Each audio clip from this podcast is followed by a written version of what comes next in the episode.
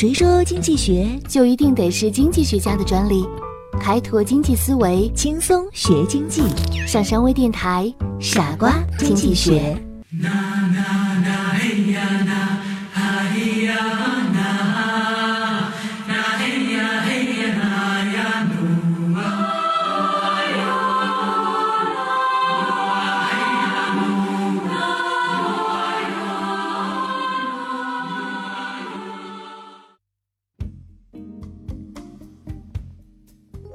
二十世纪六十年代，英国和法国政府联合投资开发大型超音速客机，即协和飞机。开发一种新型商用飞机，简直可以说是一场豪赌。单是设计一个新引擎的成本，就可能高达数亿美元。想开发更新、更快的飞机，实际上等于把公司作为赌注压了上去。难怪政府会被牵扯进去，竭力要为本国企业谋求更大的市场。这种飞机机身大，设计豪华，并且速度快。但是，英法政府发现，如果继续投资开发这样的机型，花费会继续激增。但这样的设计定位能否适应市场还不知道，而停止研制将使以前的投资付诸东流。随着研制工作的深入，他们更是无法做出停止研制工作的决定。协和飞机最终研制成功了，但是飞机的缺陷，比如油耗大、噪音大、污染严重等等，成本又太高，不适合市场竞争，最终被市场淘汰了。英法政府为此蒙受了很大的损失。在这个研制过程中，如果英法政府能及早放弃飞机的开发工作，会使损失减少。但是他们没能做到。最后，英国和法国航空公司宣布协和飞机退出民航市场，才算是从这个无底洞中脱身了。这个小故事就引出了我们今天要说的博弈论中的观点：协和谬误，放弃。沉没的成本。什么是沉没成本呢？在经济学上，我们把那些已经发生不可回收的支出，比如时间、金钱、精力，称为沉没成本。现在假设，正在收听节目的你是一家科学仪器公司的总裁，你正在进行一个新的仪器开发项目，而据你所知。另外一家科学仪器公司已经开发出了类似的仪器，通过那一家公司的仪器在市场上的销售情况可以预计，如果继续进行这个项目，公司有近百分之九十的可能性损失五百万元，有近百分之十的可能性盈利两千五百万元。那么，到目前为止，项目只是刚刚启动，还没有花费什么钱，从现阶段。到产品真正研制成功的投放市场，还需要耗费五十万元。那么，请问这位老板，你会把这个项目坚持下去吗？百分之十的可能性会盈利两千五百万，而百分之九十的可能性会损失五百万元。而且最重要的是，这个项目还没有任何投资，正常人一般都会选择放弃。让我们再来看下面一个假设。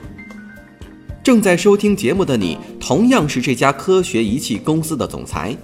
对于这个新的仪器开发项目，你已经投入了五百万元。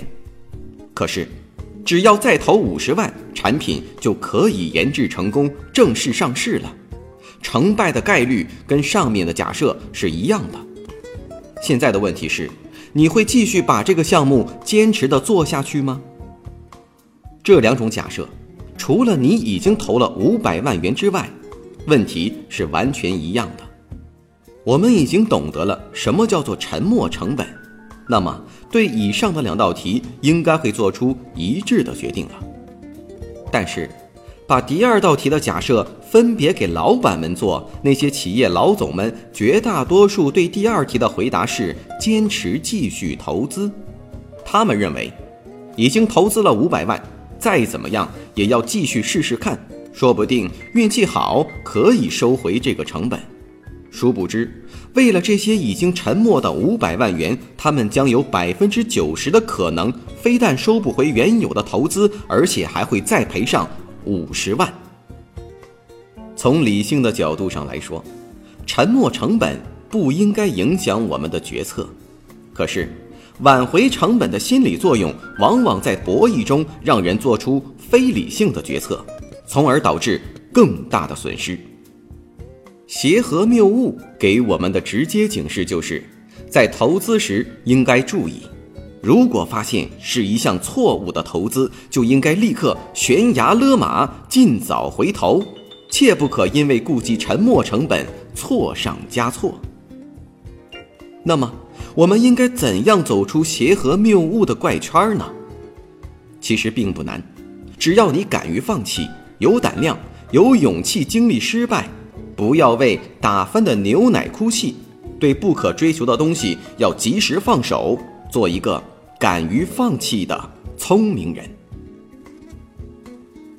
在一次关于生活艺术的演讲中，一位教授拿起一个装着水的杯子，问在座的听众。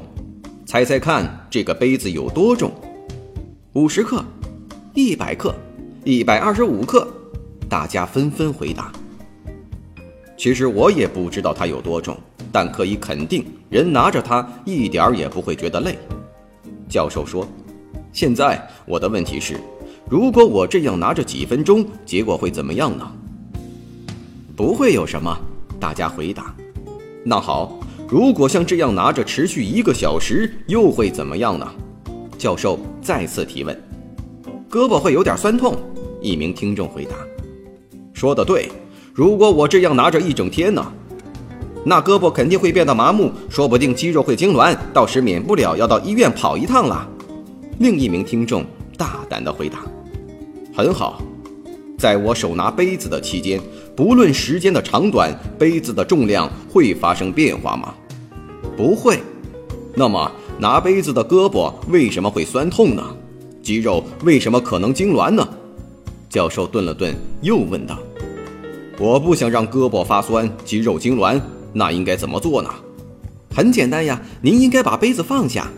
一名听众回答：“正是。”教授说道：“其实生活中的问题有时就像我手里的杯子，我们埋在心里几分钟没有关系。”如果长时间的想着它不放，它就可能侵蚀你的心力，日积月累，你的精神就可能会濒于崩溃，那时你就什么事也干不了了。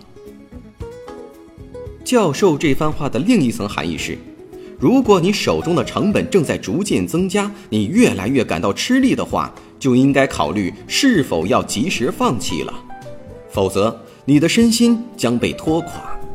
选择放弃很难受，但是不放弃则会更加痛苦。